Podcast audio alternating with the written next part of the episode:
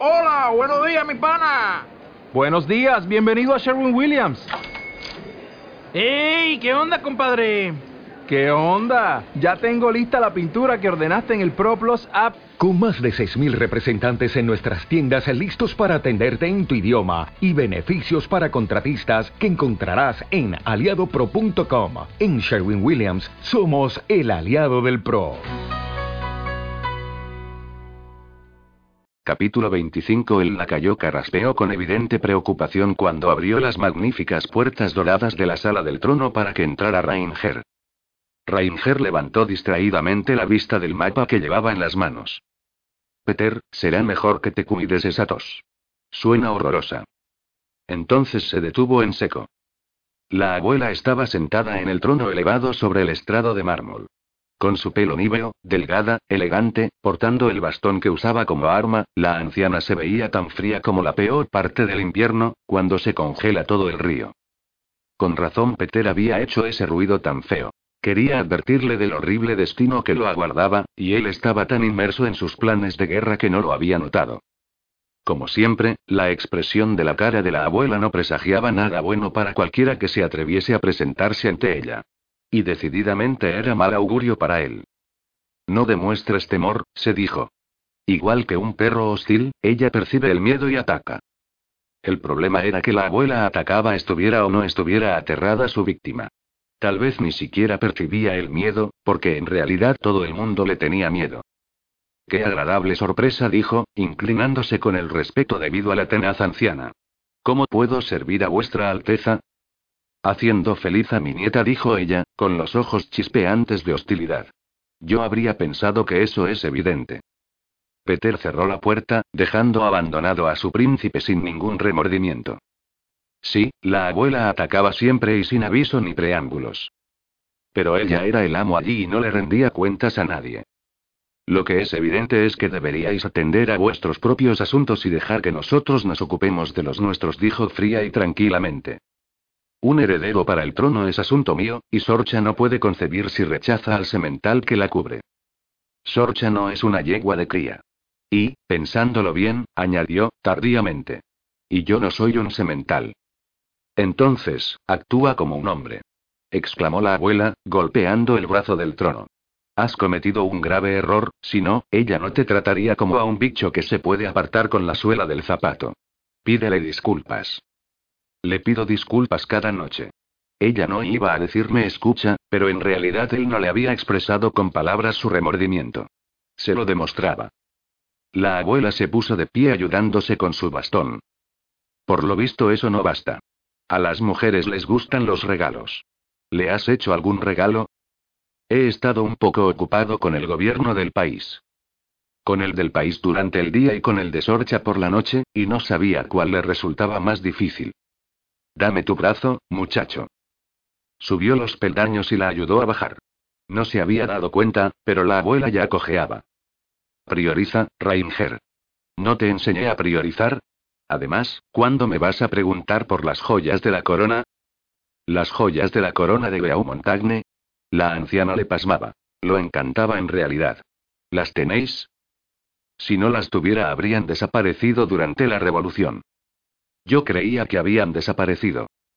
Poco mérito me reconoces, dijo ella, curvando hacia arriba las comisuras de sus delgados labios, en un gesto que podría haber pasado por una sonrisa. Cuando mi hijo se marchó a la guerra, me apoderé de ellas. Ah, claro, por supuesto. La anciana era astuta, y comprendía muy bien la naturaleza humana. Jamás le habría confiado a la custodia de esos valiosísimos diamantes, zafiros y perlas. Ella le enterró las uñas en el brazo. Todavía las tengo. Pero te las daré a ti, así que pídemelas. Él detestaba que lo manipularan, pero claudicar en ese momento le ahorraba un tiempo que estaría mejor empleado haciendo planes para la guerra, y haciéndole el amor a Sorcha. ¿Me haríais el favor de entregarme las joyas de la corona para dárselas a Sorcha? Las haré traer inmediatamente. Y gracias por esa idea tan pronta e ingeniosa. Normalmente le habría dolido adular a la abuela, pero haría lo que fuera con tal de cambiar el tema de sus intentos de conquistar a Sorcha. Tendría que haber sabido que no le resultaría. No hay de qué, dijo ella, y sin perder un segundo le disparó la pregunta como una bala. ¿Cómo se las vas a dar? No había pensado en eso. ¿Cómo podría haberlo pensado? Acababa de enterarse de la existencia de esas joyas, aunque claro, la abuela no aceptaría eso como disculpa. No puedo creer que te esté aconsejando en este asunto. Soy la persona menos romántica del mundo. Pero es evidente que tú eres la segunda persona menos romántica, como mínimo, y necesitas ayuda. Así, pues, escúchame. Le vas a regalar las joyas de la corona a Sorcha mañana por la noche, durante el baile de celebración de vuestro regreso. Estaba claro que la abuela tenía planeado su galanteo hasta el último detalle, en momento y acción. A ella le gustará, dijo. A él le gustaría. Ella tendría que sonreírle y tal vez, por una vez, sinceramente. Es un gesto grandioso, un gesto que es necesario hacer, pero a ella no le gusta ser el centro de atención. ¿No sabes nada, nada, de ella? Y la abuela continuó, pues tal vez consideró esa pregunta puramente retórica. Sorcha es el tipo de mujer que preferiría que le ofrecieras un ramo de flores recogidas por ti.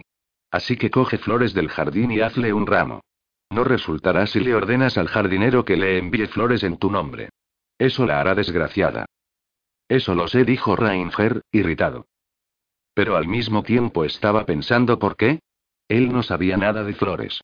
No sabía qué colores combinaban bien. No sabía cuáles tenían espinas. ¿Por qué a Sorcha no le iba a gustar un ramo hecho por el jardinero? Al jardinero se le pagaba para que trabajase con las flores mejor que el rey. Es una criaturita tan tierna, dijo ella. Le gustaría que la llevases a dar un paseo por el jardín después de la cena. Se dio unos golpecitos con el dedo en sus arrugados labios. A la luz de la luna. La luna está casi llena. Esta noche sería una buena noche. Esta noche viene a cenar con nosotros el embajador de Francia, dijo Rainger, sarcástico. ¿No encontrará raro que yo me marche con mi mujer en lugar de quedarme a conversar con él? Es francés. Lo encontrará raro si no lo haces. Rainger desplegó los mapas sobre la mesa y afirmó las esquinas con pesos. Haría cualquier cosa con tal de no mirar a la abuela a los ojos. Si la miraba, probablemente le confesaría que les había escrito a Clarice y a mí, informándoles del regreso de Sorcha y suplicándoles que fuesen a visitarlos lo más pronto que fuera posible. Porque de todas las cosas que él había hecho en Escocia, la que más enfurecía a Sorcha era que le hubiese quemado las cartas. Y la que la enfurecía en segundo lugar era que él hubiese tenido otras cartas y no se lo hubiese dicho. Y la tercera, que no le hubiese permitido visitar a Clarice. Y ni siquiera era culpa suya que no hubiesen ido a visitar a Clarice. Eso a Sorcha no le importaba. Lo culpaba de sospechar y ser desconfiado, así que igual lo culpaba a él en lugar de a los asesinos, que les habían obligado a regresar por el camino que llevaba a la casa de su hermana.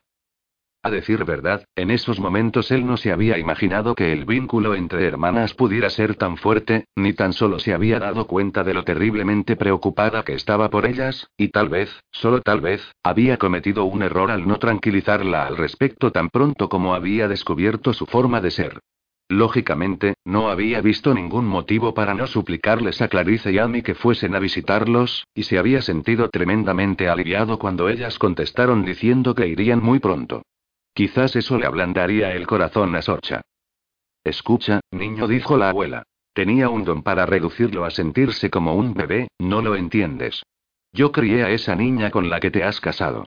La conocí cuando era una cría, poco más que un bebé, y desde ese día he temido por ella.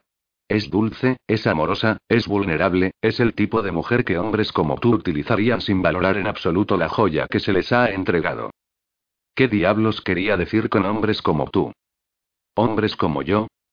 Pero Sorcha ha cambiado. Ya no es esa mujer amable y vulnerable.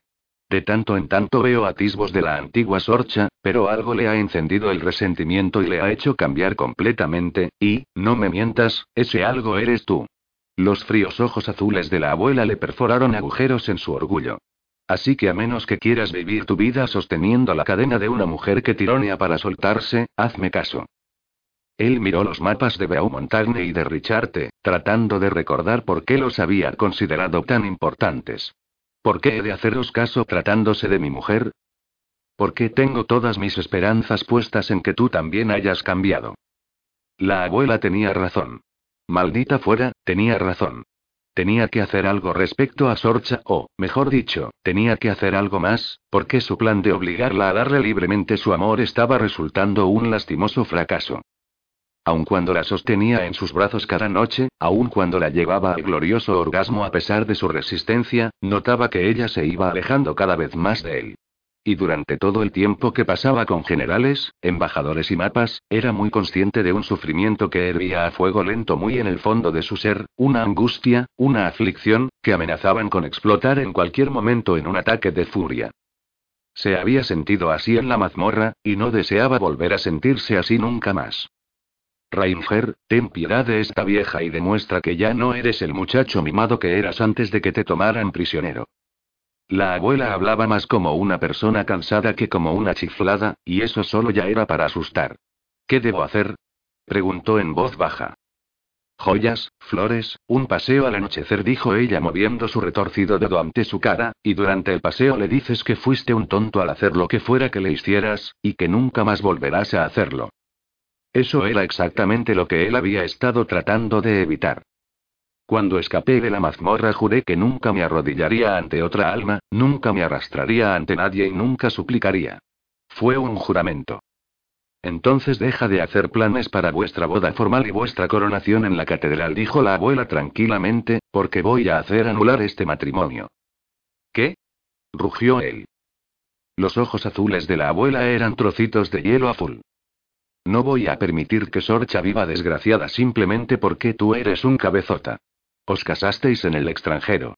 Puedo sobornar a los testigos, hacer desaparecer las pruebas y encontrar otro príncipe que pueda hacerla feliz.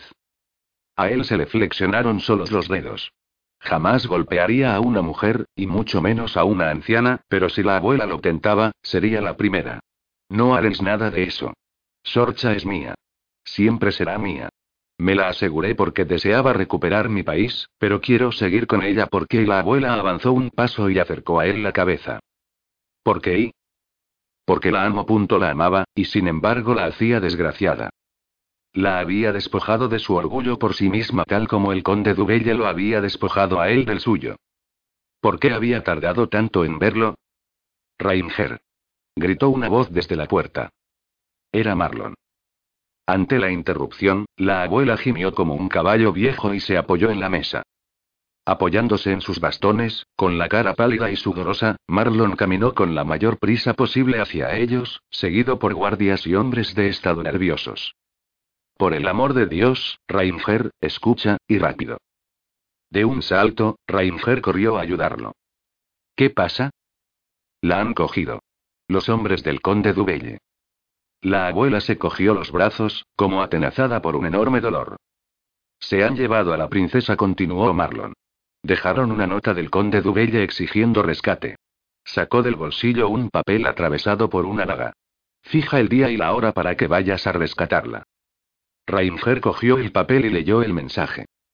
Dentro de dos semanas, no lejos del castillo donde estuvimos prisioneros, dijo Marlon. Te quiere a ti, Alteza. Reinger tiró el papel y se dirigió a la puerta. A mí puede tenerme, pero a Sorcha no se la quedará. Capítulo 26 Transcurridas las dos semanas, varios hombres vestidos de negro avanzaban sigilosos por la oscuridad del silencioso bosque, explorando el lugar donde se desarrollaría el drama al día siguiente. Un caballo iba con ellos, y desde la silla de ese caballo, Marlon dijo en voz baja. Alteza, lo hemos encontrado. Reinger captó el tono en la voz de Marlon y se le oprimió el corazón. Siguió a Marlon hasta un lugar desde el que se veía una pradera toda cubierta de hierba que se agitaba con la brisa. Marlon apuntó. A la luz de la media luna, Reinger vio la trampa que le había preparado el conde Dubelle. Demonios dijo, aunque más en tono de reconocimiento que como palabrota. Tal vez haya otra manera, sugirió Marlon. Alguien puede vestirse para parecerse a ti y no dijo Reinger. Estaba decidido a ganar esa batalla consigo mismo. Podríamos interceptar a Su Alteza la princesa cuando la traigan aquí y rescatarla antes de que no. Comprendía muy bien la preocupación de Marlon. No os fallaré esta vez. Marlon lo miró desde su altura sobre el caballo. Tengo fe en ti, dijo, con gran sinceridad. Y yo en ti. Esto es lo que vamos a hacer. Una vez que le explicó el plan, dio las órdenes y Marlon se alejó para dirigir a los hombres. Rainger volvió a mirar la trampa. Claro. Tenía que ser eso. Lo único que no se atrevía a enfrentar. Pero tenía que hacerlo. Por su gente. Y por Sorcha. Alteza dijo Hubert, sosteniendo abierta la puerta de la celda de Sorcha, pero evitando con sumo cuidado cruzar el umbral. La corte va a salir de cacería y le suplican que los honre con su presencia. ¿Suplican? repitió ella. ¿Sí? Sin girar la cara para mirar a Hubert, continuó contemplando el panorama que se veía desde la torre del castillo. Los negros picos de las montañas perforaban el cielo azul. Verdes bosques cubrían sus laderas. Los distantes campos esperaban los primeros brotes. Richarte es un país hermoso, desde lejos. Por favor, Alteza, debo llevarla a la sala grande. Pero cuanto más atentamente miro, más evidente se me hace el fracaso del conde Dubelle. Por favor, no me obligue a entrar a apresarla. Ella no dudaba ni por un instante que Uber deseaba muy sinceramente no tener ningún problema. Era uno de los guardias del castillo cuando reinaba el padre de Rainger. De todos modos, continuó. Detrás de las murallas del castillo se ven los agujeros de los techos de paja de la cocina y del establo. Los jardines y el jardín de hierbas están totalmente cubiertos de malezas. Los senderos no están cuidados, ya no se distinguen. Alteza, por favor. Entonces se volvió a mirarlo. El castillo era bello en otro tiempo y ahora todo está deteriorado. Los criados vagan por ahí, con los hombros hundidos y desanimados. Todo el mundo odia al conde Dubelle. CHHHS susurró él, mirando a su espalda, alarmado. El conde Dubelle siempre enviaba a Hubert a transmitirle sus mensajes, y ella sabía por qué. Hubert era un hombre del que se podía fiar, hablaba pero no tocaba. Era el hombre que había obedecido las órdenes del conde y había planeado el osado secuestro en el centro mismo de Beaumontagne, en el palacio. Era mayor, canoso, un veterano curtido por las batallas, y jamás sobrepasaba sus límites. ¿Por qué no os rebeláis contra él? Le preguntó. Si toda la gente del castillo se uniese y no podemos, dijo Hubert en voz baja. No podemos. ¿Sabe por qué soy el jefe de los guardias? Ella negó con la cabeza. Los demás guardias y algunos, bastantes, murieron luchando por el rey. Volvió a mirar atrás y avanzó unos pasos dentro de la celda. Otros murieron luchando en las pequeñas guerras del conde Dubelle. Cada año, otra guerra. El año pasado algunos de ellos intentaron rebelarse. Querían que yo me uniese a ellos, pero tengo una madre. Es vieja. Y tengo dos hijas. Son muy jóvenes. No puedo arriesgarme ahí lo sé, dijo Sorcha amablemente. Y lo sabía. Todas las noches había permanecido despierta, esperando que algún hombre abriese la puerta y la sacara a rastros a la oscuridad. Cada día había estado atenta a los pasos que oía en el corredor y casi se desmayaba de miedo cuando se detenían fuera de su puerta. Sin embargo, no le había ocurrido nada y todavía. Una glacial expectación la tenía cogida en sus implacables garras. Cuando fracasó la rebelión, continuó Hubert, esos guardias desaparecieron y en las mazmorras. Se humedeció los labios. La mazmorra del conde Dubelle es oscura y está bajo tierra. Es famoso por sus torturas. Por los azotes. A veces baja allí a asegurarse de que se cumplen sus órdenes. A veces la condesa baja con él y cuando vuelve, sus ojos y, sus ojos brillan como monedas recién acuñadas. Cada pocos meses hay otra cabeza insertada en una pica en el cruce de caminos. Yo trato de no mirarla, pero a veces no puedo evitarlo.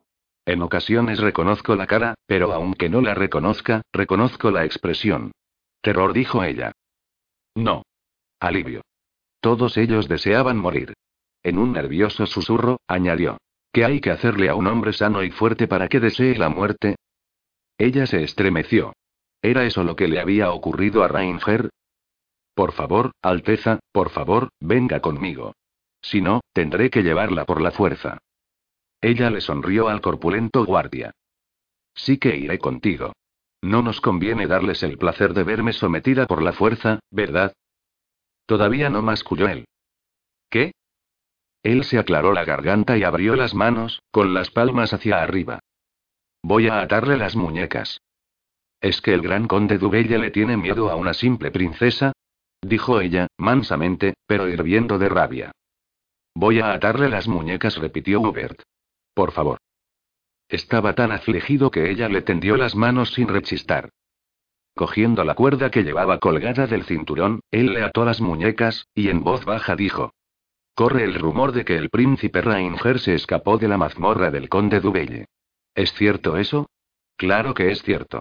Sabes muy bien que el conde no lo habría liberado jamás.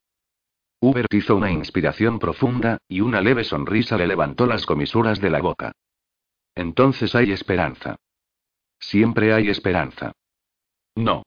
No la ha habido durante mucho tiempo. Se apartó y retrocedió. ¿Demasiado apretado? Está bien. En realidad la cuerda quedó tan floja que ella la sujetaba con los dedos. Y no le cabía duda de que él también lo sabía. Él bajó delante de ella por la empinada y serpentina escalera, señalándole los tablones sueltos para que no los pisara y afirmándola cuando tropezaba. Eso era un triste y extraño trayecto hacia solo Dios sabía qué tipo de horrible destino, y sin embargo casi le alegraba que por fin hubiese acabado la espera. Más allá de un elevado arco se oían voces fuertes y risas chillonas. Están desayunando, le dijo Hubert. Un poco tarde si van a ir de caza, ¿no? La sala donde estaban comiendo el conde y la condesa Dubelle resplandecía, iluminada por mil candelas, y su luz hacía brillar el oro por todas partes. Oro en las fuentes, oro en los tapices, en las joyas, e incluso hilos de oro en los uniformes del personal de servicio. Sin embargo, a pesar del aroma de perfumes caros, se percibía fetidez. El aire estaba impregnado de mal olor, como el hedor de dientes podridos, o de paredes infestadas de ratas. Como el hedor de una asquerosa y desenfrenada codicia. El conde y la condesa estaban deslumbrantes también, ella con unos anillos tan grandes en sus delgados dedos que seguro que tenía que hacer un esfuerzo especial para levantar las manos. El conde llevaba una cadena de oro de la que colgaba un inmenso zafiro también pulido que lanzaba reflejos a la luz de las velas. Los dos tenían la apariencia y el linaje para ser de la realeza, pero, al igual que el castillo, olían a pudrición oculta. Los nobles de Richarte no se les habían unido en el golpe para derrocar al rey, por lo que se habían visto en la necesidad de asociarse con personas de humilde condición, desmesurada ambición y, lo peor de todo, según diría la abuela, de malos modales. Y estaba claro que el conde y la condesa se habían rebajado al nivel de esas personas. Ah, aquí está, exclamó Juliene al verla entrar. Nuestro pequeño sacrificio. Dijo eso riendo, con una risita aguda parecida a la de una escolar que está disfrutando de un placer prohibido. Pero más que esas palabras, fue el sonido de su risa lo que oprimió de terror el corazón de Sorcha. Esa no sería una cacería normal. Habían tramado algo. Algo horrible. El conde Dubelle la miró y le hizo un gesto indicándole que se acercara, diciendo: Princesa Sorcha, espero que hayáis disfrutado de vuestra estancia en nuestro castillo. No es a lo que estoy acostumbrada. Levantó las manos atadas y se las enseñó. Era preferible fingir indignación por las ataduras a que ordenaran a otro guardia que se las examinara. Es necesario, dijo él. Por vuestra propia seguridad. Al oír las risas a su alrededor, miró a sus acompañantes con una sonrisa maliciosa. Veréis. Vamos a ir de cacería. A cazar y a un príncipe. ¡Ay, Dios, ay, Dios! Se le aceleró el corazón, con latidos más fuertes, y se le agitó el pecho al tratar de calmar la respiración. ¿Y mi papel es sí? La sonrisa de él bajó la temperatura a la de un río helado. Vamos, Alteza. Vos sois el cebo. Va a intentar rescatarme y lo vais a capturar, dijo ella. La primera vez que lo capturé lo considero el momento cumbre de mi vida, dijo él. No es frecuente que un hombre tenga dos de esas experiencias tan y se pasó la lengua por sus labios rojos orgásmicas. Ella no le daría la satisfacción de desmayarse, de ninguna manera. Pero mientras sentía bajar la sangre de su cerebro, miró alrededor con más atención. Ahí, en la mesa. Ese hombre.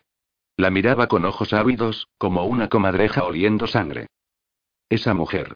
Se estaba riendo y sus dientes parecían alargarse y afilarse.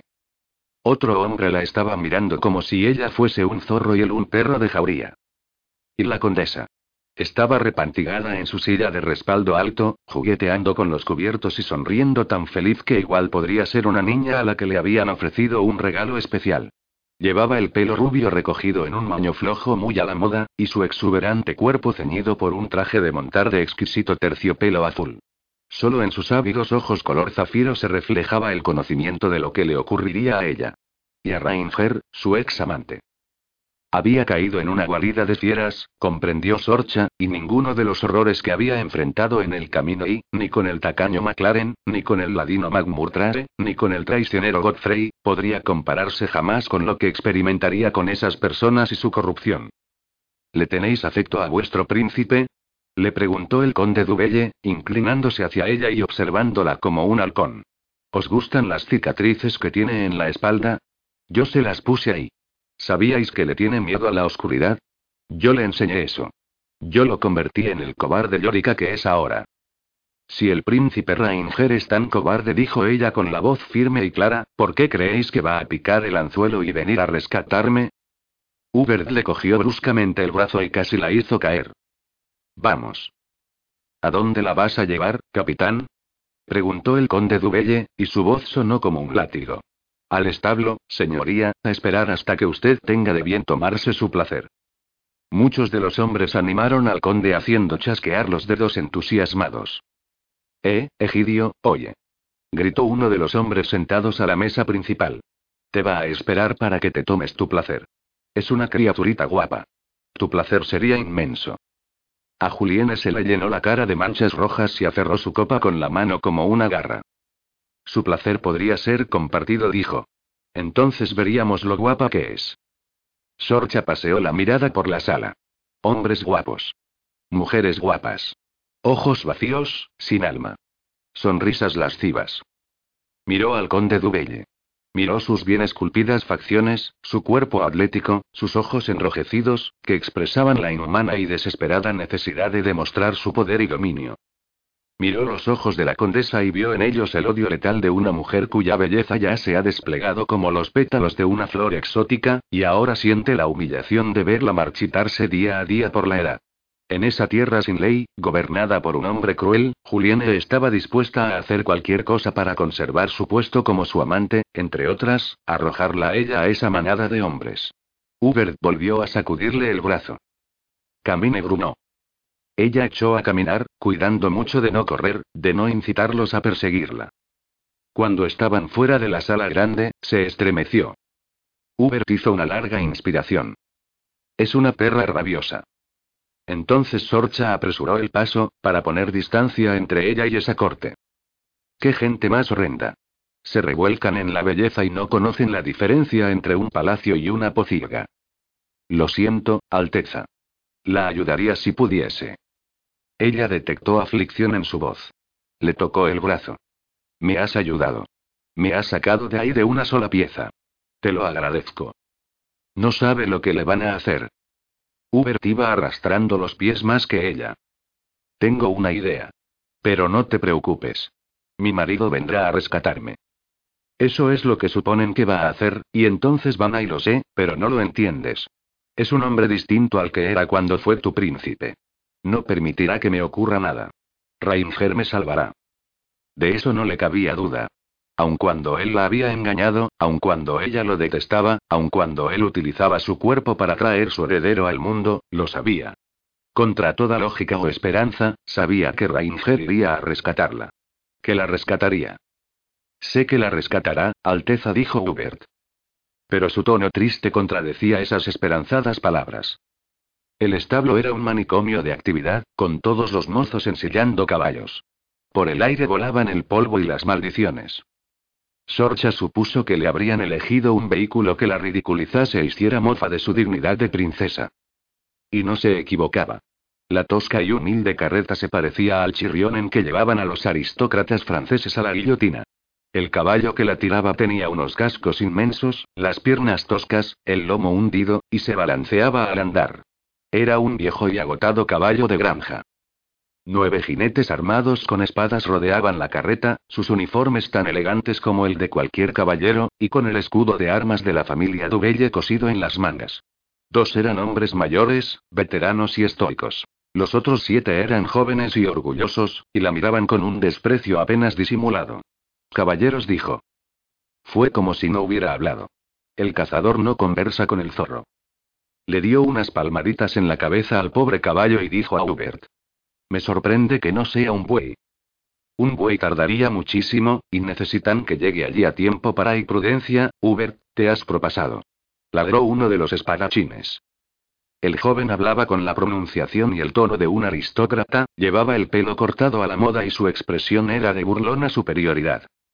Pero Hubert tenía el rango de jefe de los guardias. ¿Qué crees que va a hacer, joven señor? replicó. ¿Escapar y derrotar al conde Dubelle? Solo es una mujer, y bastante delgada si es por eso. Creo que podemos decir con toda seguridad que entre los diez podemos dominarla. Los dos guardias mayores se rieron. Eres un insolente, hombre, dijo el joven, llevando la mano a la empuñadura de su espada. Los otros jóvenes lo imitaron. Y él continuó. Cuando yo sea el jefe de la guardia y cómo os llamáis, interrumpió Sorcha, poniendo en su voz toda la altivez de su abuela. El joven pegó un salto. La miró desde la altura de su caballo como si la viera por primera vez, y la mirada fija de ella le hizo desviar la vista. Baptiste. Baptiste Chapelle, hijo del conde d'Aubert. Nunca vais a ser el jefe de la guardia. Cuando el príncipe Rainger se entere de vuestra impertinencia hacia vuestro jefe, os enviará a casa de vuestro padre, con una nota reprendiéndolo por haber malcriado así a su hijo. Ruborizado por la humillación, Baptiste dijo. El príncipe Rainger no está al mando aquí. Lo estará. Estará muerto. ¿Sois un hombre aficionado a las apuestas? preguntó Socha. Porque aceptaré esa apuesta. Los jóvenes se miraron entre ellos, indecisos por primera vez. Antes de que acabe el año, el príncipe Rainger será coronado rey de Richarte en la Catedral de Bellagrande.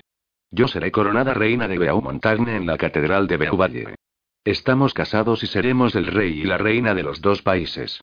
Mi estimado y tonto muchacho añadió sonriendo, habéis cometido un grave error. Hubert emitió un sonido, un ligerísimo gesto de molestia. Lo alarmaba su arrogancia. Pero ella sabía qué tipo de hombre era Baptiste. Presuntuoso, ignorante y fácil de influir. El príncipe Rainger no tiene ninguna posibilidad, dijo él, pero en tono inseguro. El príncipe Rainger es inteligente, implacable, y tiene a su disposición el poderío militar de Beaumontagne, contestó ella. Pero es tan delicado que no quiere combatir contra su propio pueblo, dijo Baptiste, y miró a sus amigos en busca de apoyo. Ellos asintieron como un solo hombre. ¿Cuántos hombres de la antigua nobleza de Richarte lucharán por el conde Dubelle? ¿Cuántos plebeyos tomarán las armas por el conde Dubelle? Sorcha subió a la carreta y se sentó en la paja delante del tablón delantero con la espalda apoyada en él. Rainger no tendrá que luchar contra ellos. El pueblo de Richarte le abrirá las puertas, por propia voluntad. Uno de los caballos se encabritó, y otro de los jóvenes dijo a borbotones. Eso fue lo que dijo padre, Baptiste. Ah, ese era hermano de Baptiste. Dirigiéndose a él, Sorcha añadió. Llevarme a mí como cebo a una trampa es el último recurso de un hombre desesperado. Padre dijo eso también, Baptiste. Dijo el hermano, nervioso y con los ojos agrandados. Su nerviosismo contagió a los otros jóvenes, que se miraron inquietos entre ellos. Deberíais hacerle caso a vuestro padre, dijo Hubert, cogiendo las riendas del caballo enganchado a la carreta. Es un hombre sabio. Vamos, cállate, exclamó Baptiste, mirándolo furioso. Qué mal genio, dijo Sorcha. Todo ese país estaba vuelto del revés. Hacía falta disciplina, y Rainger, con su mirada acerada y su inquebrantable resolución, era exactamente el hombre para imponerla. Con una fuerte sacudida inicial, la carreta comenzó a traquetear por el camino lleno de surcos y baches. Cinco hombres cabalgaban delante y cinco detrás, todos con las manos en las empuñaduras de sus espadas. Estaba claro que les habían ordenado ir vigilantes por si había un intento de rescate, y ella también recorría el bosque con la mirada a cada momento. La carreta viró y entró en un sendero que subía hacia la montaña de detrás del palacio. Las verdes copas de los abetos se unían arriba ofreciéndoles una sombra moteada de luz. Los arbustos rozaban los costados de la carreta. El caballo caminaba penosamente, hinchando los costados con sus jadeos por la cuesta. Y de repente, creyó ver algo. Enderezó la espalda y miró atentamente el lugar. Un hombre. Parecía un hombre vestido todo de negro, y la estaba mirando a ella. En la distancia se oyeron toques de cuernos de caza, ruido de cascos de caballo al galope y risotadas. Y el hombre desapareció. Había sido una ilusión. No había nadie allí. Ánimo, muchacho, dijo Hubert al caballo. El conde Dubelle desea que todo esté en su lugar cuando llegue allí, y eso significa que más nos vale llegar al final de la cuesta. Él no es de esos que se vaya a reprimir de usar el látigo, y tú no estás en forma para aguantar los latigazos. Cielos, no, pensó ella. El pobre caballo no necesitaba latigazos para ser desgraciado. Ya era bastante desgraciado tal como estaba. Apoyó los brazos en las rodillas levantadas y cerró las manos en puños. Deseaba y deseaba que acabase todo aquello de una vez. Deseaba saber cuál sería la mejor manera de ayudar a Rainger. Deseaba no haber sido tan inflexible con él. Sí, la había engañado y, más aún, la había tratado como a una idiota, haciéndole parecer tonta. Pero él tenía sus motivos, y si ella consideraba necios esos motivos, bueno, pues, tenía razón. Pero cuando él decidió engañarla no la conocía. No sabía que ella era obediente y dócil. Bueno, sí, tal vez algunos de sus comportamientos durante el viaje por Escocia le habían dado la impresión de que ella era terca y voluntariosa. Pero eso se había debido simplemente a que para hacer frente a las adversidades que se les presentaron había que hacer uso de ingenio e inteligencia y de acuerdo, Reinger tenía motivos para preocuparse de las intenciones de ella respecto al futuro. Había disfrutado de ese viaje por Escocia más de lo que había disfrutado de nada en toda su vida. El frío, la lluvia, el barro, el hambre, no eran nada comparados con el placer de hacer frente a desafíos y salir con éxito de ellos pese a todos los factores en contra. Jamás en su vida había gozado de una libertad tan inimaginable, y nunca más volvería de gozar de ella. Era la princesa heredera, con los deberes y la autoridad de una princesa. Y ese día aplicaría su ingenio y las habilidades que había aprendido en los caminos de Escocia para demostrar que era digna de ser reina. Nuevamente paseó la mirada por los alrededores de la carreta. Tenía que estar alerta. Tenía que estar preparada para ayudar a Rainger. Porque, Dios la amparara, lo seguía amando, y si a él lo mataban cuando fuese a rescatarla, ella también moriría. Hemos llegado, Alteza dijo Hubert deteniendo el caballo. Si me hace el favor, baje de la carreta y camine hasta ese árbol. Baptiste, ayuda a su Alteza de bajar de la carreta. Dado que se oía más cerca el ruido de los cortesanos a caballo, Hubert se alejó con paso enérgico, al parecer sin la menor consideración hacia ella. Baptiste obedeció la orden. La ayudó a bajar de la carreta y la llevó hacia un macizo pino. Quedaos aquí, que iré a buscar la cuerda. Sorcha observó que el claro del bosque en que se habían detenido era perfecto para una emboscada. Por la orilla de atrás y los lados, los árboles estaban muy juntos formando un denso bosque, y por delante raleaban lo bastante para dejarla claramente a la vista desde la pradera, y daba una buena visión de la trampa a los cortesanos. Por encima y hasta más allá del borde de la abrupta pendiente que bajaba a la pradera, los guardias habían extendido una red con una manta sujeta a las ramas de los árboles, y cuando Rainger llegara a ese punto, aproximándose desde la pradera, se la dejarían caer encima, derribándolo al suelo. Mientras él se debatiese para liberarse, lo envolverían en la red y la manta y el conde Dubelle ordenaría que lo llevaran de vuelta a la mazmorra, a pudrirse allí para siempre. Sin duda Rainger tenía un plan diferente, pensó. Nuevamente recorrió todo el entorno con la vista, buscando algo que pudiera servirle para ayudar a Rainger, pero lo único que vio fue a los cortesanos a caballo que iban entrando en el claro. Y el único sonido que se oía era el de sus insípidas risas y su incesante cháchara. Vio que Baptiste se acercaba caminando hacia ella con una cuerda enrollada en la mano. En ese momento, Julián desmontó no muy lejos de él y lo llamó a su lado. Cuando la mujer subió la mano por su cuerpo tocándole los botones, el joven pareció avergonzado y aterrado. Y sus angustiadas miradas hacia el conde Dubelle decían claramente que temía represalias. Finalmente el joven levantó la cuerda, enseñándosela, a modo de disculpa, y reanudó la marcha hacia ella. Y en ese mismo momento, apareció Rainger en la pradera. Capítulo 27 Ahí está, dijo el conde Dubelle, situándose detrás de Sorcha y echándole el aliento caliente en la nuca. Vuestro guapo y joven héroe. ¿Creéis que sabe lo de la trampa que le hemos tendido? No lo sé, repuso ella. Rainger iba caminando hacia ellos con expresión recelosa, mirando a uno y otro lado como si temiese una emboscada. Tal vez no dijo el conde. Hay una regla de caza que es una verdad universal, y es que la presa nunca mira hacia arriba. Diciendo eso le bajó un dedo por el brazo. Ese contacto le puso a ella la carne de gallina de repugnancia. Pero apuesto a que aún en el caso de saberlo, entrará en la trampa, por vos. Es todo un caballero. Todo un príncipe. Su voz ronca, áspera, se burlaba del concepto de nobleza. Sin duda tiene algún casquivano plan para rescataros, y para lo que le va a servir y siempre le recuerdo al pueblo de Richard lo horrorosamente malo que era como líder, y les aconsejo que no lo deseen de vuelta. Y por si acaso lo olvidan, tengo contratados mercenarios y guardias que me son tan leales como a sus familiares. O sea, que el conde Dubelle elegía intencionadamente a hombres como Hubert. Personas con responsabilidades familiares, personas vulnerables a las amenazas. Ya está cerca, más cerca y despreocupadamente, como si no se diese cuenta de lo que hacía, el conde Dubelle le besó el hombro. Sorcha deseó lavarse esa parte de su cuerpo para borrar el hedor de su aliento. Y Rainger vio el beso, porque echó a correr. Deseó gritarle que se fuera, pero comprendió lo estúpido que sería eso. Mientras tanto, el conde Dubelle reía encantado. Sorcha miró alrededor, desesperada. Vio que Julienne estaba bastante cerca, con la atención dividida entre la aproximación de Rainger y las atenciones que su marido le dedicaba a ella. Baptiste había dejado caer la cuerda y cogido su mosquete. Hubert también tenía un mosquete en las manos. Y también el hermano de Baptiste y los demás guardias. Se le heló la sangre. Trató de arrojarse pendiente abajo. Después, al recordarlo, no supo bien por qué lo hizo. No fue un plan, fue un impulso instintivo. El conde Dubelle le cogió el brazo y se lo retorció, dolorosamente. En el preciso instante en que Rainger llegó al centro de la red, el conde gritó. Ahora. Cayeron la red y la manta y cubrieron a Rainger. Él se debatió enérgicamente. Los cortesanos observaban y se reían.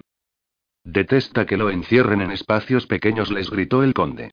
Se acuerda de su larga estancia en mi mazmorra. Rainger, Rainger, por favor, musitaba Sorcha mientras tanto, retorciéndose las manos, tratando de hacer pasar su fuerza por el aire, hacia él. Pero no sirvió de nada. Pasado solo un momento se acabó el movimiento debajo de la red. Él había dejado de debatirse. Ella tenía que hacer algo. Ese es siempre el problema que tenemos con nuestro príncipe Rainger, dijo el conde Dubelle, encogiendo los hombros, como si estuviera decepcionado. No nos ofrece mucha diversión, porque renuncia muy fácilmente. Ella tenía que distraer su atención. ¿Qué era lo que le había dicho la madama que podía distraer la atención de cualquier hombre en cualquier parte? No era nada de tipo sexual, era ya, bueno, dijo el conde Dubelle. Disparadle y acabemos con esto. ¿Dispararle? exclamó Sorcha, incrédula. Lo ibais a llevar a la mazmorra. Los ojos del conde adquirieron un brillo letal. Esta vez no, querida mía. Estoy harto de este príncipe. Va a morir. Los guardias levantaron los mosquetes. Madama Pinchón aseguró que a los hombres les gusta ver una pelea entre mujeres. Liberando rápidamente las manos de las ataduras, gritó puta. Y de un salto se abalanzó sobre la condesa. Le cogió el pelo rubio con las dos manos y le dio un fuerte tirón. El pelo resistió un momento, y al instante siguiente Sorcha se tambaleó hacia atrás con el impulso, sosteniendo en las manos una peluca ingeniosamente arreglada, con las horquillas adheridas. Julián se había quedado con la cabeza al descubierto, revelando su pelo corto y raro y una buena cantidad de canas. Palpándose la cabeza con las dos manos, la mujer chilló de dolor y rabia. Sorcha experimentó un momento de intensa satisfacción. Lo había logrado. Nadie había disparado. Todos tenían la atención centrada en ella y Juliene. Entonces Juliene se abalanzó sobre ella, gritando. Zorra, te mataré por esto. El peso de Juliene la arrojó al suelo de espaldas. Y ahí le asestó un golpe que le hizo zumbar los oídos. Sorcha le enterró el codo en el pecho. Juliene se dobló, haciendo vascas. Sorcha aprovechó para cogerla por el cuello. Sin soltarla rodó con ella hasta quedar sentada encima y entonces la abofeteó una y otra vez, gritando. Traicionaste a Rainger. Mataste su confianza. Mirabas cuando lo azotaban. Arpía. Traidora. Juliani agitaba los brazos debajo de ella, tratando de golpearla, pero a ella la furia le daba fuerza. Vagamente oía batir palmas alrededor. Los cortesanos estaban animando la pelea, como si estuvieran asistiendo a una pelea de gatos. No le importó. Nada podía apagar su satisfacción. Julián se merecía eso. Cuando estaba levantando un brazo para asestarle otra bofetada, la cogieron por los dos brazos y la levantaron. Eran dos de los guardias. Con una rabia salvaje, trató de soltarse. Juliane se puso de pie y le asestó una bofetada. Perra mestiza. Levantó el puño para volver a golpear. El conde Dubelle la cogió desde atrás por la cintura y la apartó. Entonces Sorcha oyó una voz de hombre suplicándole al oído. Le ruego, Alteza y por favor, Alteza y era Hubert, que la estaba sujetando para que no se hiciera daño a sí misma. Todos los que los rodeaban, los hombres y mujeres de la corte, se estaban riendo y vitoreando. Juliane tenía la cabeza cubierta de barro, con su pelo corto en punta. Manchas de hierba estropeaban el exquisito terciopelo de su traje de montar. Le chorreaba sangre por una ventanilla de la nariz. Estaba llorando, con entrecortados sollozos de furia, y las lágrimas le dejaban huellas por la suciedad de su cara. Se veía horrorosa, y Sorcha se alegró. Se sentía contenta y orgullosa, pero de todos modos, todavía furiosa. Pensó que tal vez ella estaba tan horrorosa como la condesa, pero no le importaba. Ya era hora de que alguien le diese una lección a Juliene, y le complacía muchísimo haber sido ella quien lo hiciese. Al ver las subrepticias sonrisas y los furtivos gestos con el pulgar hacia arriba que le hacían, supuso que todos se sentían igual de complácidos. Princesa Sorcha, eso ha sido muy impresionante, dijo el conde Dubelle arrastrando la voz. ¿Qué? exclamó Juliene, violentamente. ¿Cómo te atreves a elogiarla? Los ojos azules del conde relampaguearon de fría diversión. Pero eso no va a salvar a vuestro marido. Girando la muñeca, apuntó a los guardias. Disparad al príncipe Rainger. Sorcha se abalanzó sobre uno de los guardias. No. Mientras rugían los mosquetes, Hubert la echó hacia atrás de un tirón. Las balas dejaron unos agujeros en la manta de lana que cubría la red, por cuyos bordes salió uno. Todos ahogaron exclamaciones, y se quedaron inmóviles. Sorcha oyó un horrorizado susurro. El rey. Petrificada por la angustia, miró alrededor. Hombres boquiabiertos. Mujeres cubriéndose la boca con una mano y lágrimas en los ojos. Juliane estaba con la mano sobre el corazón. Incluso esos disipados cortesanos tenían sus dudas respecto a matar al legítimo rey. Entonces el conde Dubelle se echó a reír, y continuó riendo, con una larga carcajada. Sorcha dobló las manos como garras. Deseó matarlo. Deseó llorar. Deseó morir. Por fin, por fin. Levantad la red, ordenó el conde, sonriendo de oreja a oreja. Veamos el cadáver. Sorcha deseó taparse los ojos. Pero no podía no mirar. Más que cualquier otra cosa, deseaba no ver el cadáver de Rainger. Se cumplió su deseo. Los guardias levantaron la red. Debajo había un muñeco de paja sentado con los brazos colocados en un gesto grosero pero muy significativo. Desde el lugar que había elegido a la sombra de los árboles, Rainger vio subir el color rojo de furia a la cara del conde Dubelle. Oyó la exclamación de Juliene y observó cómo se encogía y retrocedía hasta apoyarse en el conde. Oyó los murmullos de sorpresa y alarma que se elevaron entre los cortesanos. Todo eso le producía una increíble satisfacción. Pero, más importante aún, vio cuando Sorcha miró el muñeco de paja, y sonrió de dicha. Con los ojos alegres, ella miró alrededor, como si lo buscase a él, y él tuvo que recurrir a toda su fuerza de voluntad para dominar el impulso de correr hacia ella y estrecharla en sus brazos. La batalla aún no había terminado. El conde Dubelle hizo un brusco gesto hacia sus guardias. Uno de los jóvenes tontos y arrogantes bajó de un salto la pendiente que descendía a la pradera, apartó el muñeco y la hojarasca que cubría el suelo, y quedaron a la vista unos tablones. Con su brillante bota lanzó lejos uno de ellos, y quedó al descubierto la trinchera por donde había escapado Rainger. El color rojo de la cara del conde Dubelle se tornó morado de cólera. Avanzó unos pasos hacia su inútil trampa, y de pronto se giró violentamente hacia su mujer. Esto es culpa tuya. Entonces salió Rainger de las sombras, con la mano en la empuñadura de su espada y la mirada fija en el conde. No tendría por qué sorprenderte este giro de los acontecimientos. Como todos sabemos, lo único que aprendí contigo fue a excavar. El conde Dubelle levantó un dedo tembloroso. Disparadle ahora. Abajo los mosquetes. Gritó un guardia. Rainger lo reconoció. Era Hubert. Había sido uno de los guardias jóvenes durante el reinado de su padre. Se las había arreglado para sobrevivir a ese día. Pero en los once años pasados se le habían formado surcos de edad y de cinismo en la cara, y en ese momento esos surcos indicaban una firme resolución. El hombre que apunte a nuestro príncipe responderá ante mí, gritó Hubert. El conde Dubelle cogió la pistola que encontró más a mano y, en un solo movimiento, apuntó y disparó.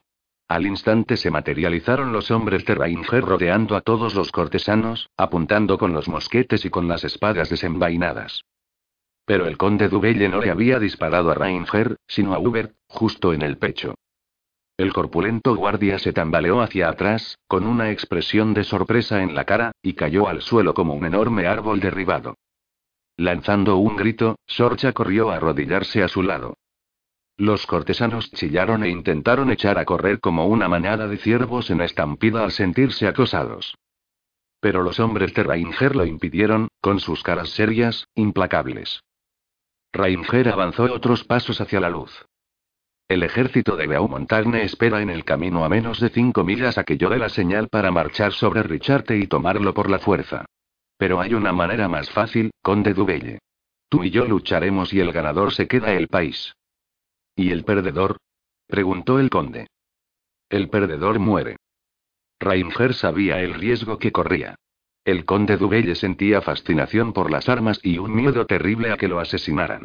Practicaba con armas de fuego, con espadas, con dagas y con los puños. Era bastante mayor que él, pero también era fuerte, sano e implacable y más importante aún, aparecía en sus pesadillas. Y eso lo sabía el conde también. Sonrió, con esa sonrisa indolente y cruel que él le había visto tantas veces antes. La sonrisa que había visto cada año cuando los guardias lo sacaban a rastras de su celda. Vio esa sonrisa cuando gimió, lloró y le suplicó piedad a ese hombre que no conocía la piedad. Sí, el perdedor muere, dijo fríamente el conde Dubelle, saboreando con satisfacción esas palabras. Ese tono. Esa expresión. Rainger casi volvió a sentir cómo se le encogía la piel de la espalda, tal como cuando intentaba pegársele a los huesos para evitar los azotes que sabía que se avecinaban. Debía recordar, debía tener presente que ese hombre había matado a su padre, aprisionado a sus amigos, asolado su país. Y ahora había secuestrado a su mujer, y si se le daba la oportunidad, la azotaría, la violaría y la mataría. Todo dependía de que él ganase esa lucha. Debía concentrarse en una sola cosa. Derrotar al conde. Ninguna otra cosa importaba. Los dos caminaron hacia el centro del claro. El conde Dubelle miró de reojo hacia el joven guardia que acababa de quedar de jefe. Baptiste, ¿sabes qué has de hacer? El joven estaba mirando el cadáver de Hubert, a Sorcha, que estaba inclinada sobre él, la sangre que ella tenía en las manos y las lágrimas que tenía en los ojos. Asintió y dijo. Sé qué he de hacer. Se desevilló la vaina de la espada, con la espada dentro, y la depositó en el suelo. El conde Dubelle se giró hacia él siseando. ¿Estás loco? No, milord. Estoy muy cuerdo. Le tembló la voz, pero se cruzó de brazos, adelantó el mentón y sostuvo la mirada del conde. No deberíais haber matado a Hubert, milord. Mi padre dice que es y que era un hombre bueno. Tu padre dijo el conde, burlón. ¿A quién le debes lealtad? Rainger se permitió tocar a Sorcha con la mirada. Ella se levantó lentamente, dejando a sus pies el cadáver de Hubert, y miró a Baptiste, fijamente, con los ojos claros y serenos. Baptiste le sostuvo la mirada un momento y luego se aclaró la garganta. No lo sé, milord, no lo sé. El conde se volvió bruscamente hacia otro de sus guardias jóvenes. Aunque a este joven le temblaba tanto la mano que tuvo dificultad para desevillar la vaina de su espada, también se la quitó y la depositó en el suelo. Los jóvenes avanzaron juntos a colocarse a un lado del cadáver de Hubert. Uno de ellos se quitó la chaqueta y le cubrió cara. Luego lo levantaron y lo colocaron en la carreta. Parece que tus hombres son partidarios de que nuestro combate sea limpio, dijo Rainger, bajando la punta de su espada. Veloz como una serpiente al atacar, el conde Dubelle arremetió con una estocada, diciendo: Una lástima. Rainger alcanzó a levantar la espada para parar el golpe, pero solo lo desvió evitando que fuese mortal. La punta se le enterró en el hombro, tocándole el hueso. El conde Dubelle saltó hacia atrás y se rió. El dolor y la risa golpearon a Rainger como un guante, despejándole la cabeza y eliminándole el miedo. Ya había ocurrido lo peor. El conde había sido el primero en verter sangre. ¿Y qué? Lo que realmente importaba era quién sería el último que haría sangrar. Oyó los murmullos de desaprobación que se elevaron entre la multitud. Estaba claro que el conde también los había oído, de modo que esbozó una sonrisa levantando levemente las comisuras de los labios. El conde agrandó los ojos, revelando su disgusto por esos murmullos, y al instante casi los cerró, como para ocultar su odio y rencor. El conde Dubelle le tenía un odio irracional, comprendió Rainger. Lo odiaba por haber sobrevivido. Lo odiaba por el hecho mismo de existir. Y lo temía, por su legítimo derecho al trono. Ensanchó la sonrisa. Odio y miedo. Buenas señales. Y mejor aún, el conde no era capaz de ocultar sus sentimientos. Eso indicaba pérdida del autodominio. Sintió correr sangre por el brazo y sintió los dedos algo adormecidos. Se pasó la espada a la otra mano. Venga, hombre. Mientras tú hacías tus prácticas de esgrima yo andaba recorriendo el mundo en busca de mi princesa. Y hacía y algo más. ¿Qué hacía? Ah, sí, estaba recibiendo los golpes de tu varilla y pudriéndome en tu mazmorra. Te pudrirás en tu tumba cuando acabe contigo. Sorcha se encogió al oír esas crueles palabras del conde Dubelle, y volvió a encogerse al ver que, sin aviso, tiraba un tajo hacia Rainger. Pero este paró hábilmente el golpe y, sonriendo, dijo: Tienes razón, por supuesto. Decir en guardia ya está muy pasado de moda. Sorcha pensó que debería alegrarle que él tuviese la presencia de ánimo y la confianza para bromear, pero deseaba que dejase de hablar y luchara. Tenía que ganar. Y deseaba que ganara no por el bien de sus desgraciados países, ni por sus tronos o coronas, sino porque bajo su resentimiento y desconfianza había una roca de amor tan fuerte, tan intenso, que casi no soportaba mirar el combate. Y sin embargo no podía desviar la vista. Mirando relampaguear las espadas a la moteada luz del sol, se sentía desfallecer, sentía el dolor, se encogía con cada golpe, y tenía la respiración agitada como si fuese ella la que estuviera luchando. El corazón, con sus frenéticos latidos, hacía que le doliese el pecho. No puedes continuar, dijo el conde Dubelle, jadeando. Estás perdiendo sangre. Cierto, concedió Rainger.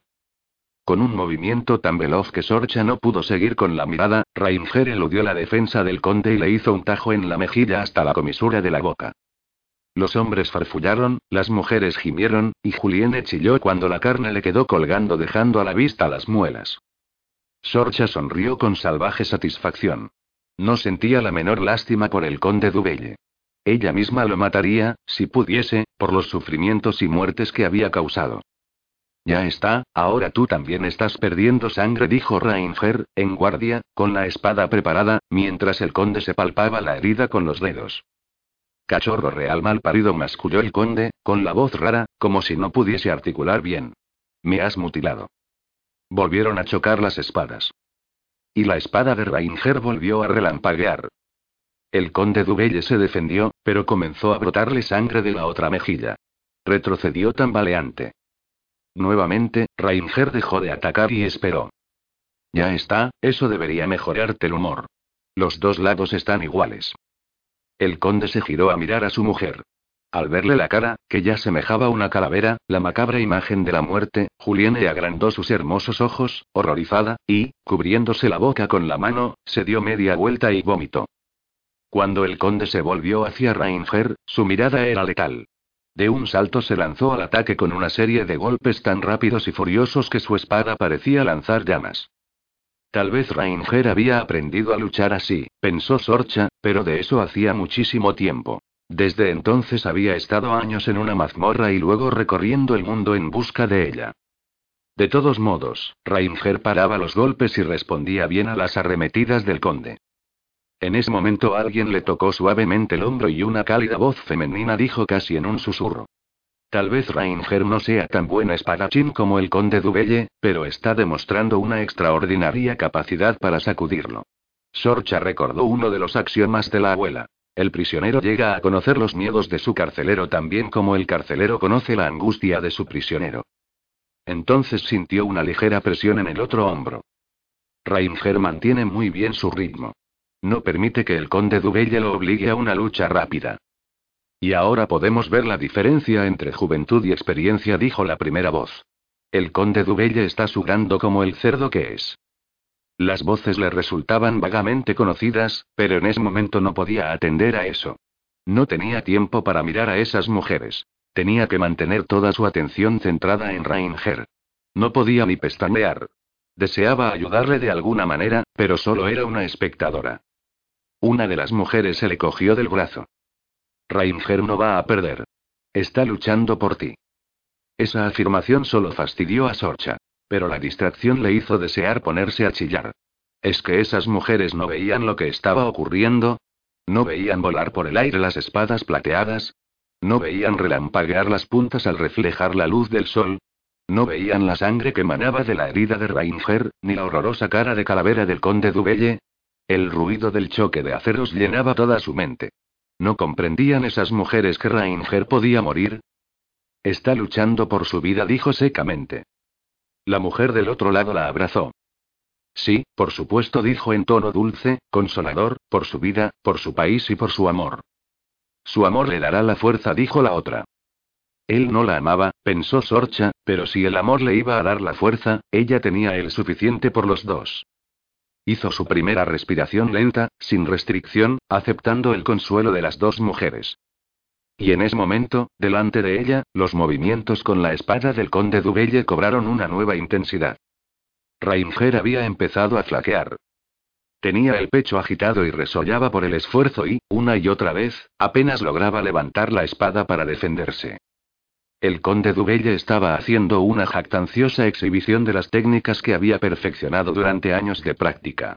Sus ojos claros brillaban de malignidad mientras hacía retroceder más y más a Rainger.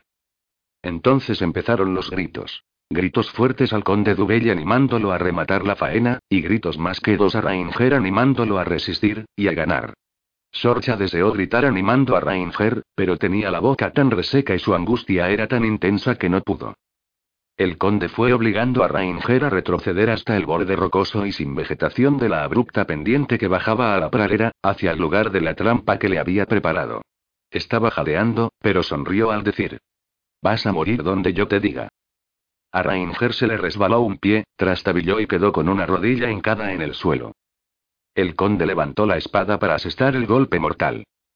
Aprovechando que eso dejó al conde con el cuerpo al descubierto, y con un movimiento tan rápido que Sorcha no pudo seguir con la vista, Rainger levantó la espada en vertical y se la enterró bajo la caja torácica, atravesándole el pecho. Al conde Dubelle se le balanceó el cuerpo, con la espada colgando, y la cara contorsionada por una ridícula expresión de asombro. No dijo Rainger, no moriré. Liberando su espada de un tirón, pasó el brazo por debajo de las rodillas del conde Dubelle, le levantó las piernas y lo dejó caer en la tumba. Capítulo 28 Rainger se incorporó lenta y penosamente, y se giró a contemplar el cadáver de su enemigo al pie de la pendiente. Detrás de él, en el claro, nadie se movía, nadie respiraba. Durante años, tanto en la oscuridad como a la luz, se había imaginado ese momento. Había ensayado mentalmente cada movimiento, cada golpe, cada parada con su espada. Y siempre pensaba que experimentaría un júbilo inmenso. Sin embargo, lo único que sentía era la satisfacción de un trabajo bien hecho. Un trabajo que llegaba muy, muy tarde. Lo ha conseguido. Gritó un hombre. Como si esas palabras hubiesen sido el detonante, se armó el barullo. Las mujeres chillaban, los hombres gritaban. Rainger se giró a mirar a la multitud. Algunos de los partidarios del conde Dubelle, bien vestidos y bien comidos, retrocedieron discretamente, adentrándose en el tumulto. Rainger les hizo un gesto a sus hombres indicándoles que los dejaran en paz.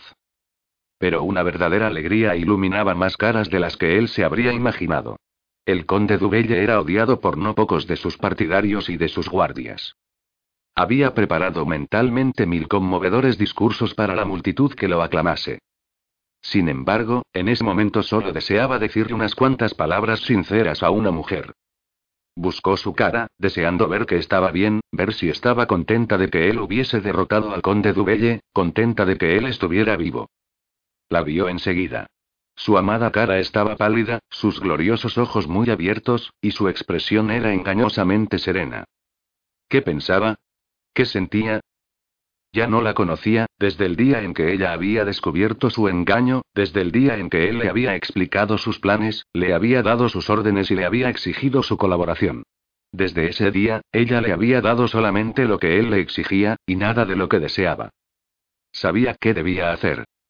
Cuando Sorcha lo vio caminar hacia ella, deseó correr hacia él, expresar a gritos su alegría, arrojarse en sus brazos, abrazarlo, besarlo.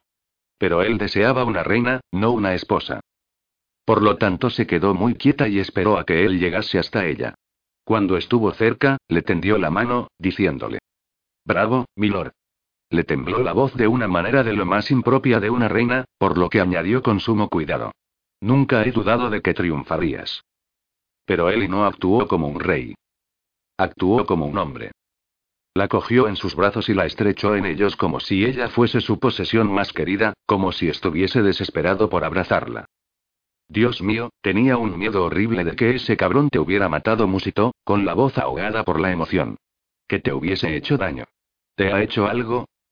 Impresionada por esa tempestuosa declaración, ella no pudo hablar y solo negó con la cabeza. Cuando te he visto aquí he sabido que se habían oído todas mis oraciones y he comprendido que y que ganaría. Por ti. Porque tenía que vivir para ti, contigo.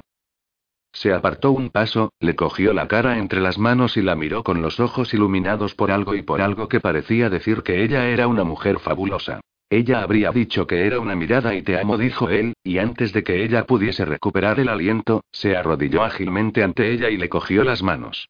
Cuando salía gatas de esa mazmorra, hice dos juramentos solemnes.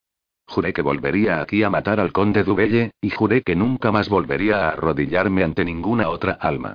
Pero algunos juramentos se hacen por buenos motivos y otros se hacen por orgullo. Gracias a Dios, tú me has hecho ver la diferencia. A ella le temblaron las manos en las de él. Raingeri tenía que decirle que interrumpiera eso inmediatamente. Estaba herido, estaba sangrando. Era necesario que le curasen esa herida.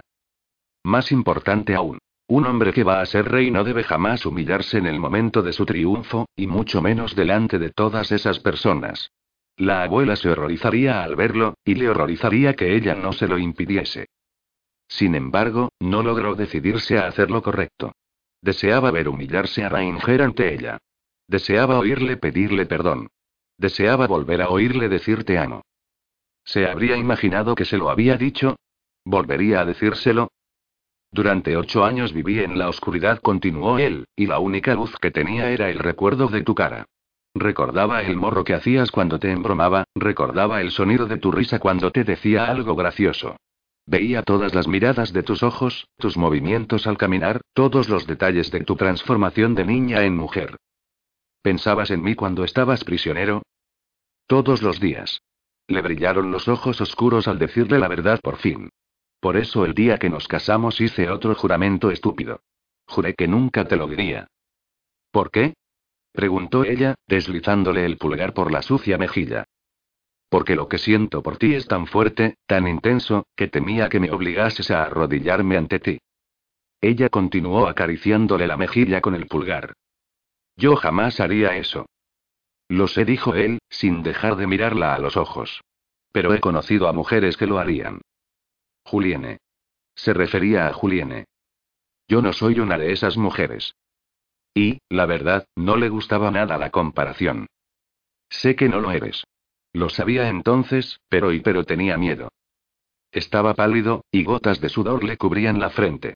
Tenía que impedirle que continuara, no fuera a desmayarse por la pérdida de sangre. Pero él debió leerle el pensamiento, porque le apretó las manos. Déjame que siga. Necesitas esto. Si a mí me ocurre algo serás la reina, y todo el mundo debe saber en qué concepto te tengo. La brasa de esperanza se enfrió. ¿Haces esto para proteger mi posición en el caso de que la herida te mate? En parte. Tal vez no deberías temer que esa herida te mate. Aunque esas palabras eran amables, su tono no lo fue. Él se rió. No, en realidad no se rió. Más bien emitió un sonido parecido a una tos dolorosa. No, lo has entendido mal. Quiero protegerte por si me muero, sí, pero eso podría hacerlo con bastante facilidad sin el esfuerzo, el sufrimiento, de estar postrado a tus pies. Hago esto porque y porque es necesario que lo sepas, porque necesito decirte, solo una vez y no puedo vivir sin ti. Cuando me enteré de que te habían secuestrado, caí en la cuenta de que no sabías lo más importante de mí. Miró alrededor, y se incorporó lentamente. ¿Te parece que caminemos un poco? Por supuesto. Cuando él le cogió el brazo, le picó la curiosidad. Él le había dicho muchísimo delante de todas esas personas. ¿Qué querría decirle en privado? Él la alejó de la multitud caminando lentamente y apoyándose en ella como si necesitase afirmarse, como si supiera que podía fiarse de que ella lo mantendría en pie. Cuando entraron en el bosque, él se detuvo junto a unos árboles y le dijo en voz baja. Necesito decirte lo que ocurrió en la mazmorra del conde Dubelle. Ella no sabía si Rainger consideraría traición que hubiese estado hablando de él, pero confesó. Marlon me lo dijo. Muy bien. Pero Marlon no te dijo la parte más importante, porque no la sabe. Nadie la sabe, excepto yo, y tú.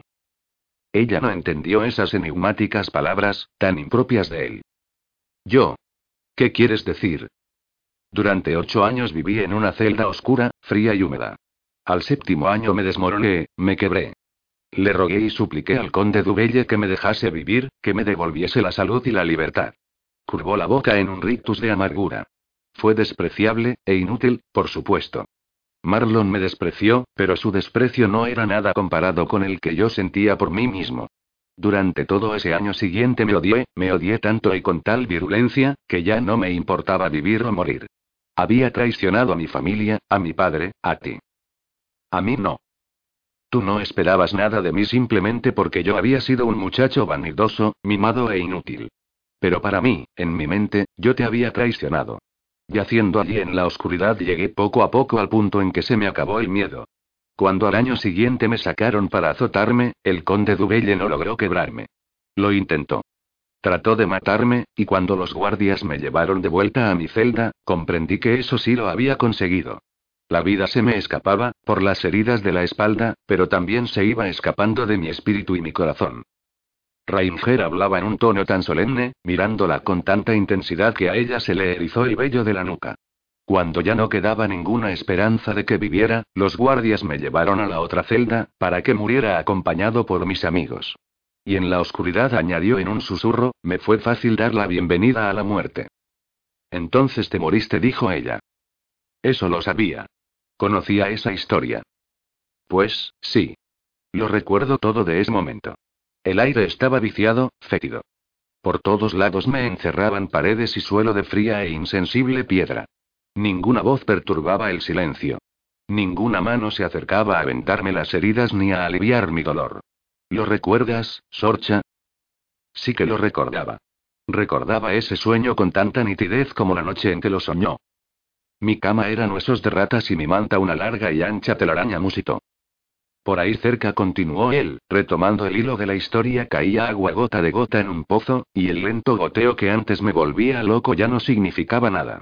Mi mundo era todo tristeza y soledad. Sabía que me estaba muriendo y agradecía el fin de mi desolación, de mi aflicción, de mi sufrimiento. Alargué la mano, toqué la mano de la muerte, y pasé al otro lado. A Sorcha se le llenaron de lágrimas los ojos. Casi no soportaba oír esa historia, revivir esa historia con él. Rainger le cogió las dos manos y la miró a los ojos. Vi una cruz. Brillaba como una brasa azul. No pude resistirme. Tenía que tocarla. Cuando la cogí, me quemó. Caí en la cuenta de que colgaba del cuello de una mujer y con una brusca inspiración, volví a la vida, atroz, dolorosa. Sorcha vio en él el recuerdo que compartían. Y entonces por fin entró en mi celda la primera luz de la aurora, dijo, y un ave marina emitió su dulce y agudo reclamo fuera de mi ventana.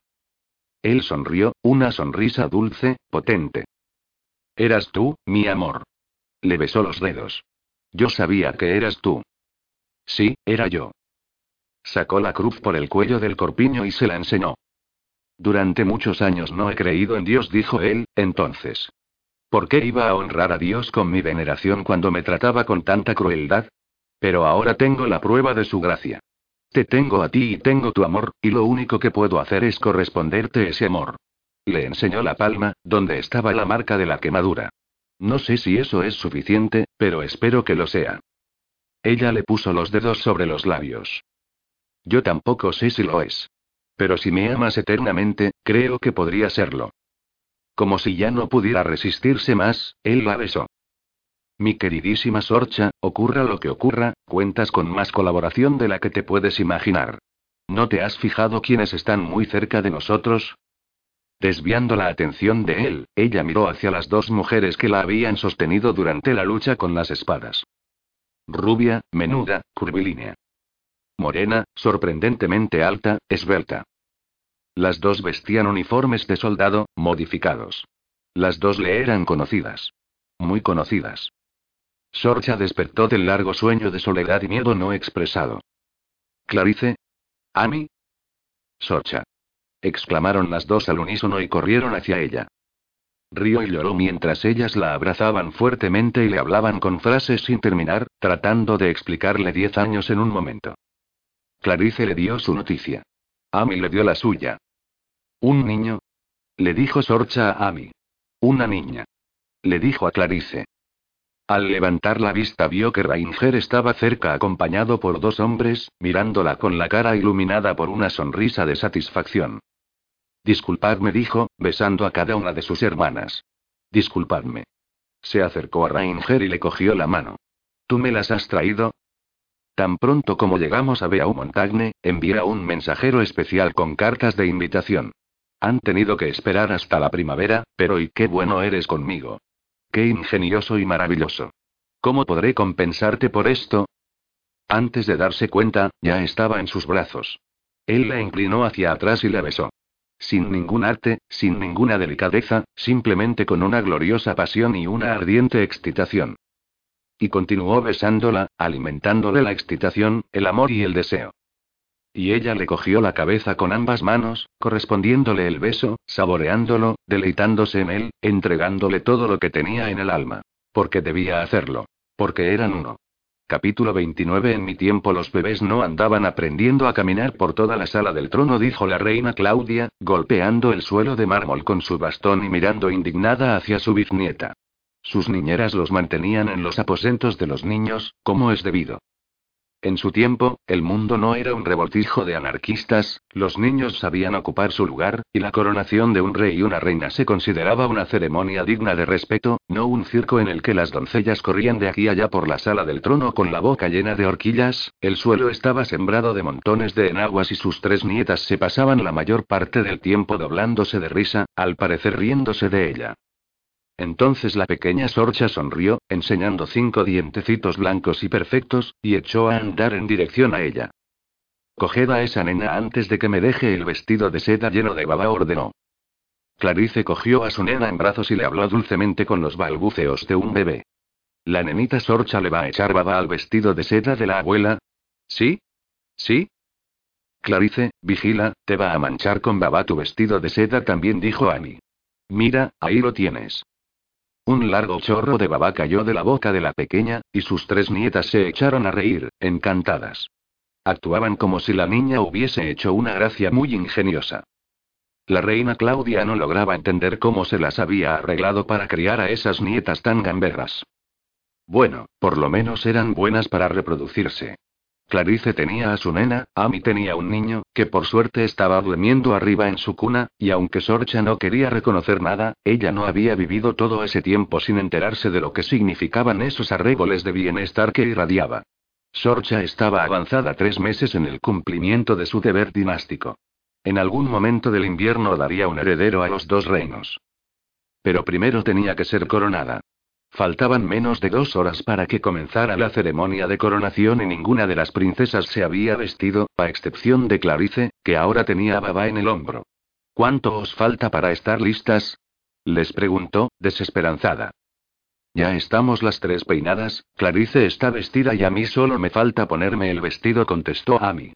Y haciéndole un guiño muy de marimacho, añadió. Y Sorcha está ahí detrás del biombo quejándose de que el corsé le queda demasiado cedido. La reina Claudia dudó entre reprenderla o ordenarle que fuera a comprobar si Sorcha estaba embarazada. Entonces Clarice puso a su nena en el suelo y al instante ésta echó a andar hacia ella. ¿No es muy pronto para que camine? preguntó. Muy pronto confirmó Clarice, pero Millicent, la hermana de Robert, dice que también caminó muy pronto. No me cabe duda de que cualquier precocidad que tenga esta niña le viene de nuestro lado de la familia, declaró Claudia con fría formalidad. Las tres chicas volvieron a reírse. Sí, abuela, dijo Clarice, cogiendo a la niña en volandas y girando con ella. Por lo menos dime que la vas a dejar en los aposentos de los niños para asistir a la coronación, dijo la abuela. Sí, abuela, sí que lo haré, respondió Clarice, y añadió muy seria. No queremos que te sientas mal. Ah, maldición. No digas tonterías, ladró la reina Claudia. Sorcha salió de detrás del biombo a mirarla. Clarice y Amy la miraron boquiabiertas. Sus tres nietas la miraban escandalizadas. Abuela. ¿No te sientes bien? preguntó Amy, en tono de verdadera preocupación. Desde que ese rufián, el conde Dubelle, secuestrase a Sorcha y ella sufriera un ataque de dolor en el pecho tan fuerte que tuvo que guardar cama una semana, toda la familia revoloteaba nerviosa a su alrededor, imaginando que iba a estirar la pata, y tal vez esperando y deseando ese desenlace. Bueno, pues no, eso no ocurriría. No se moriría mientras durara la visita de sus nietas. No, mientras no naciese el heredero, y no, mientras ella no fuese a Italia y pasase un tiempo allí calentándose sus viejos huesos. Apuntando a Sorcha con un retorcido dedo, dijo. Si ella puede decir polla, yo puedo decir maldición. Las chicas continuaron mirándola escandalizadas un momento y luego se echaron a reír. Sí, abuela, puedes decir lo que quieras, dijo Clarice. Clarice estaba hermosa, observó la abuela, con ese mechón de pelo rubio enroscado sobre el hombro, sus ojos color ámbar resplandecientes de dicha, y su vestido de seda de un bello color azul que solo estaba ligeramente mojado de baba. Hoy no le hables a nadie de la polla, ¿eh, Sorcha? dijo Amy. Como siempre, Amy tenía un aire de travesura, pero el matrimonio y un hijo la habían calmado más de lo que la reina Claudia habría esperado. Se había convertido en una mujer muy atractiva, con su pelo negro y sus ojos verdes. Solo lo digo para embromar a Ranger, explicó Sorcha. Levantó los brazos para que su doncella le pusiera el vestido, y cuando asomó la cabeza añadió. Desde que nos casamos está muy pesado. Nunca me permite disfrazarme para bajar y se interrumpió y miró hacia su abuela con expresión culpable. La reina Claudia exhaló un suspiro. A la taberna, donde bebes a saber qué tipo de vino y cantas canciones vulgares. Sí, ya no me deja hacer eso. El vestido de Sorcha era de satén blanco, adornado con trencillas de oro y cubierto con todas las condecoraciones que había ganado su familia a lo largo de los años. Llevaba un collar de inmensas perlas y pendientes a juego. Con su pelo rojo recogido alto en rizos y bucles, con las cabezas de diamante de las horquillas brillando en cada rizo, y sus límpidos ojos azules serenos, era la encarnación misma de la dignidad real. Y por eso a la reina Claudia le apenaba oírle hablar de tabernas. Los hombres son como los gatos viejos, comentó Clarice. Cuando se casan dejan de vagabundear y se pasan todo el tiempo enroscados junto al hogar. Sí convino a mí, sonriendo traviesa, y de tanto en tanto te miran como para decir no hay algo que tenemos que hacer. Volvieron a echarse a reír las chicas, y rieron tan fuerte que nadie oyó el golpe en la puerta. Rainger asomó la cabeza por la puerta tapándose los ojos con una mano. ¿Estáis todas vestidas? Tenemos que salir inmediatamente hacia la catedral. Puedes mirar, todas estamos vestidas, dijo Sorcha, y añadió en tono ácido. Y no van a comenzar la ceremonia sin nosotros. Cierto, pero si nos retrasamos y volvemos tarde, a la cocinera se le estropeará la comida. Las miró a todas, sonriendo de oreja a oreja. Os conozco de toda la vida, princesas, y sé que os gusta la buena comida. Tiene razón, tenemos que ponernos en marcha, dijo Sorcha, dando palmadas y comenzando a organizar a la familia. Rainger, tú llevas a la abuela. Clarice, dale un beso a la nena y entrégasela a su niñera. Amy, alguien tiene que llevarme esta monstruosa cola. Rainger entró y fue a ayudar a la reina Claudia a levantarse y caminar hacia la puerta. Y a medio camino, contra todas las normas, se giró a mirar a las chicas. Miró de arriba abajo a Clarice y a Amy y luego su mirada se detuvo en Sorcha. Mira, abuela dijo en voz baja. Las princesas perdidas. Han sido encontradas, están juntas, están felices, y son maravillosas. La reina Claudia también se giró a mirar, y ahí estaban, sus tres nietas. Venían rodeándose la cintura con los brazos y sonriéndose entre ellas. Rubia, morena y pelirroja, eran una dinastía de la que podía sentirse orgullosa. Hiciste un buen trabajo, chica, le dijo Rainger, apretándole el brazo. Un muy buen trabajo. Sí, cierto, dijo la reina Claudia, satisfecha. Y por Dios que vivirían eternamente felices, pues de lo contrario, rendirían cuentas ante ella. ¿No te encantaría tener 100 dólares extra en tu bolsillo? Haz que un experto bilingüe de TurboTax declare tus impuestos para el 31 de marzo y obtén 100 dólares de vuelta al instante. Porque no importa cuáles hayan sido tus logros del año pasado, TurboTax hace que cuenten Obtén 100 dólares de vuelta y tus impuestos con 100% de precisión. Solo con Intuit TurboTax. Debes declarar para el 31 de marzo. Crédito solo aplicable al costo de la presentación federal con TurboTax Full Service. Oferta sujeta a cambios o cancelación en cualquier momento.